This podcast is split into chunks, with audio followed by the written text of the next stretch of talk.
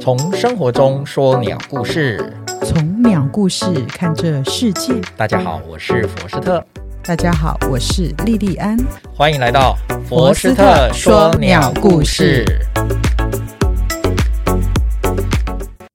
大家好，我是佛斯特。佛斯特说鸟故事呢，在每个月的最后一周，我们会做一个特辑。这个特辑或许是人物访谈，或许是说书，也就是为大家介绍一本自然方面的科普书籍。今天呢，就是一个访谈节目。这个访谈很特殊，是我们参加苹果老师的 Podcast 课程录音室参访活动。我呢与三位大姐组了一个四人小组，我们就直接在现场录了一小段，谈谈有关对鸟类的印象。这三位大姐呢，分别是怡晨、小兰、李喜月。因为当天啊，我们在录音过程中啊有点匆忙，忘了请他们做自我介绍，所以呢，我在此特别做一个补充说明的介绍。以下呢，就是我们当天访谈的录音过程。好，大家好，欢迎来到我们空中佛斯特说鸟故事。今天很高兴，我们邀请到我们三位的师师姐来到我们现场。来来，既然是我们鸟的单元哈，我们就来讲讲鸟嘛。那我先想问问三位大姐啊，这个讲到鸟，你们会想到什么？哦，我跟鸟还真的有一些小故事，觉得还蛮感动的。嗯，请说。呃，我觉得有些鸟它的灵性很高，哦，我好像可以跟鸟做心灵上的沟通，啊真的吗？真你的啊有这样经验吗？有有那个呃，什么要样听的？我说，我怕那个会会占很多时间，呃，长话短试说。试看。我曾经在花园新城住过一段时间，然后我发现有一只鸟呢，它每天大概凌晨的三点多，它都会到我的窗边叫，哦嗯然后有哦它的叫声很特别，是然后我就想要有一次我就想要把它声音录下来，结果它好像知道我要录音，它就飞走了。然后我就想说，我就等它，我想要等它再过来的时候我再录是。结果它就一直都不过来，就在是远远的叫。然后呢，我想好，我放弃了，我就把那个录音笔收回来。结果它又飞过来了，是嗯，那我会想说，这个是巧合吧？可是连这几天都是这种情形，我是后来就放弃了。好的，那你没有跟他沟通一下说，我就是想录 你，有哎、可是他就不愿意给我录。这个哈，我也分享一下，有你这个经验，我嗯其实我们也常常有这种感觉哦。是这种感觉就是我要拍照，我常常要去拍鸟哦，结果我就看着它，然后看着它看很久，然后我开始把我的相机伸出窗外车窗外，要开始拍它了哦，它就飞了。他就飞走了。不拍它的时候，它就待在那里。我一开始出来有这个心起心动念，它就飞了，不让你拍。你知道在宜兰那边有一家是所谓的凤凰鸟园吗？哦，凤凰鸟园是在啊西苏澳头哦吗？西头也有哎，啊，好像是西头是凤凰谷鸟园，不是是是宜兰嘛？嗯你讲的是宜兰，宜兰宜兰对，那个是私人养了很多雉鸡，对不对？它是雉鸡吗？可是他说是凤凰哎、我不知道。凤凰就是他们讲的凤凰是嗯雉它鸡的，尾巴好长好对长的那一种，对而且它青随着鸾阳光飞的时候，嗯它的那家我知道颜色会变。然后有一次呢，因为我带朋友去过好几次，所以每一次要做那个说明的时候，我就自己一个人走出来。走出来，哎，那些鸟都躲到很里面的洞里面了。呀然后我就想说，嗯，都没有看到它们，我很想要看看，很想看看它们呢。然后就有一只走出来，我想说怎么那么巧，然后就走过去，又再走回来的时候，又不见了。我说，哎，是真的吗？我想看看你，你可以出来吗？它真的又走出来。嗯，很棒。然后我这试是过很棒了的两经三验次，都是这种情形，我才相信说真的可以跟鸟心灵沟通。嗯，对，没错，真的是没错。那您呢？没有没有对想到什么吗？鸽子，鸽子很好，很好。来，鸽子有什么感觉？鸽子想亲近它的时候，它就飞走了。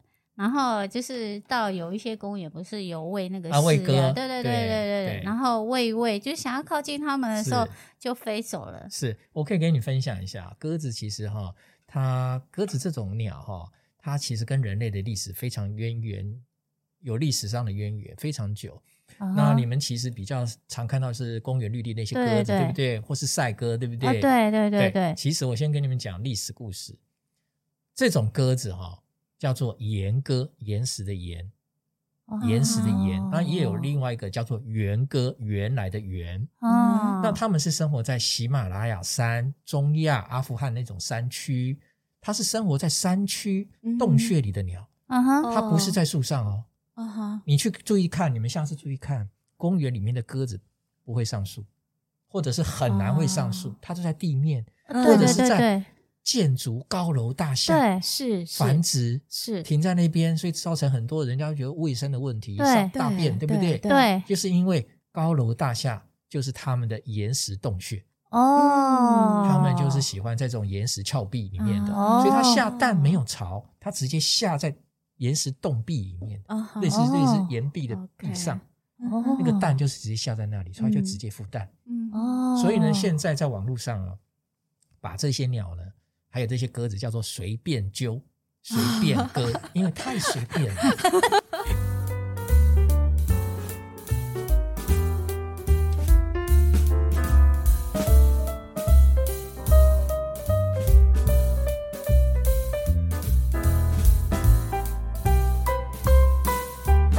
太随便了，就这样下蛋，然后甚至只铺几个树枝，嗯啊，对对对其实对，最早的鸽子哈、哦，它其实像我们大家知道就是赛鸽，对不对？哦对但是对对后来人对类对才发现，最早的鸽是在巴比伦哈、哦，古代巴比伦人嗯拿来祭神用的，哦，它是祭祀献献祭给神明的。嗯它最早献祭对对对对，嗯拿去献祭，然后然后再最后食用。然后到了希罗马时代哈、罗马希腊时代才发现说它有长途飞返能力，哦对对对，飞返繁殖，回到家的认家的人力很强。嗯慢慢把它变成赛鸽。哦是这样来的哦我怎么一直都活在那种看那个古装剧， 那叫什么信鸽吗？还是什么？就是 信鸽、啊对对，信鸽、啊那就是对啊赛，嗯这就是就是最早就是把它，因为它有这样能力，所以就要是传递讯啊，息，对对嗯嗯对对对，就叫信鸽。哦哦，那所以后来慢慢演变成赛鸽啦。哦，那台湾是赛鸽文化很流行嘛对嗯对，那早期是叫信鸽没有错，是对，信鸽没有错。哦那唐朝的宰相哈、有一个裴姓裴的宰相，嗯他们家就是从小就是养非常多的鸽，啊然后他还写为鸽子写了很多的诗词。哦，嗯对他们家啊，还把还把鸽子鸽子取名了一些名字，叫什么什么什么什么将军，什么将军。哦，所以在唐朝，那他们嗯的养鸽文化就是专门就是当做信鸽，因为军哦军事打仗的用途嘛，哦所以把一只信鸽放回去，就告诉他哦，前面的军情怎么样，敌情怎么样，就很快传嗯对，其递实信我息。蛮好奇，是是他怎么会送到那个地方？呃，这是鸽子的很普遍的一种能力，就是说你看嘛，那一些候鸟有没有？嗯啊南来北往，嗯啊那些候鸟每年来到台湾或是来到哪里，它都很准确的回到原来的地方。嗯对，哇很厉害嗯，这好就是厉害鸟耶鸟的特殊能力，嗯这是鸟的特殊真的能力。好，来，因为说到那你这个的话，让哎我想， 其实你刚才讲的时候，我已经联想了很多很多的鸟跟鸽子，是然后其中有一个很特别，就是刚才提到的，就是我们家的屋檐上面哈、被筑了一个鸟巢，嗯然后那个鸟巢很特别，就是每年那个时间它一定会回来，然后即使我们把那个鸟巢给整个把它清掉，还有它又会煮，很很是燕奇子吗？不知道，我也搞不懂，反正很在很高嘛，嗯在很高的地方，嗯然后反正你你把它你说给弄掉，你说屋檐下，对对对对，屋檐下，然后那个巢是泥巴，感泥巴觉泥感巴觉做的，对很不像对？很像是泥泥巴巴做，，像个碗状嘛，嗯那对是燕巢，那是燕那巢对吧燕？巢。你这样住哪里啊？呃，你说无你家的锡屋檐下嘛？无期啊，无期无期，台中无期，台中港对哦，台中无期。对那嗯通常来讲，那个燕子是春天来，就是差不多现在嗯三四月来筑巢，春天，对对对，然后然后夏天就走了，嗯它是夏候鸟，哦燕子巢。然后是就觉得很特别一点，就是我们把那个巢给清掉，但是它又会煮，对，哦对，其实燕子哈，讲到这里我就多讲一点，嗯因为燕子哈，我曾经做过调查，做了好多年，专门做燕子燕巢的调查。是我今年也要准备在做，是在三峡地区做。啊哈，呃，那燕巢这个家燕哈，它是夏候鸟，也嗯就是说，什么叫夏候鸟？夏天来到我们这个地区繁殖生小孩，是然后等到呃夏末秋初就开始再往南走，飞到印尼、马来西亚那边去。嗯这叫夏候鸟。哦，那可是因为台湾呢，北方更北方是日本、韩国跟中国大陆嘛，嗯所以也有中国大陆、日本北方的燕子经过台湾，啊哈嗯所以有些人就会觉得说，哎，家燕不是一年到头都看得到吗？嗯可是问题是你冬天看到的是北方下来的燕子哦哦，是这样子的。然后燕子的数量是全球广泛分布，嗯哈在光在哦台湾哦，你们可能没办法想象，光是在台湾过境台湾的燕子有多少嘿，你们可以想象一下，想象不到，对不对？我告诉各位，超过百万，哇，哇，就这么多。那哇，我再讲一个数字，你们会更更敬佩他，会更喜欢他。最好不要把燕巢弄掉了。嗯，哦，就你知道吗？燕子在空中吃什么？你知道吗？是什么？是什么？燕子吃什么？你知道吗？好像只有不吃知道文字吧？对，它就是吃蚊虫，不见得是是蚊子，嗯而是哼昆虫。是，嗯，它在空中边飞就是在觅食，嗯，它的觅食就是空中捕捉飞虫，捕捕捉蚊虫它不是像些鸟什么在地上觅食在哪，啊对不是，它是是边飞就在空中，嘴巴张大大就开始捕食。哦，所以你在空中，一群燕子在空中干嘛？你看不到蚊虫，对不对？嗯，对它看得到。啊，哦，那你像一只家燕，我曾经做过研究，我们我们的前辈有做过研究，一对家燕组那一巢，那一巢生几个几个小宝宝？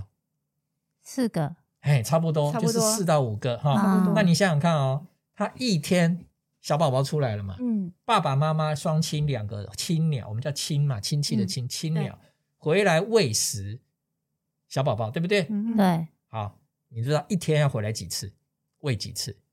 好几十次，三次要嘛， 三次以止上啊可不能止不不止止，嗯不止，绝对不止。对一天我们计算过三百多，哦哇，对， 300你就看到它从周围日来跟我的飞去落差天哪从日出到日落。好，OK，我我很时间很很短，我们赶快再讲。嗯，然后你再想哦，三百多一天哦，然后喂的虫是只有一只虫吗？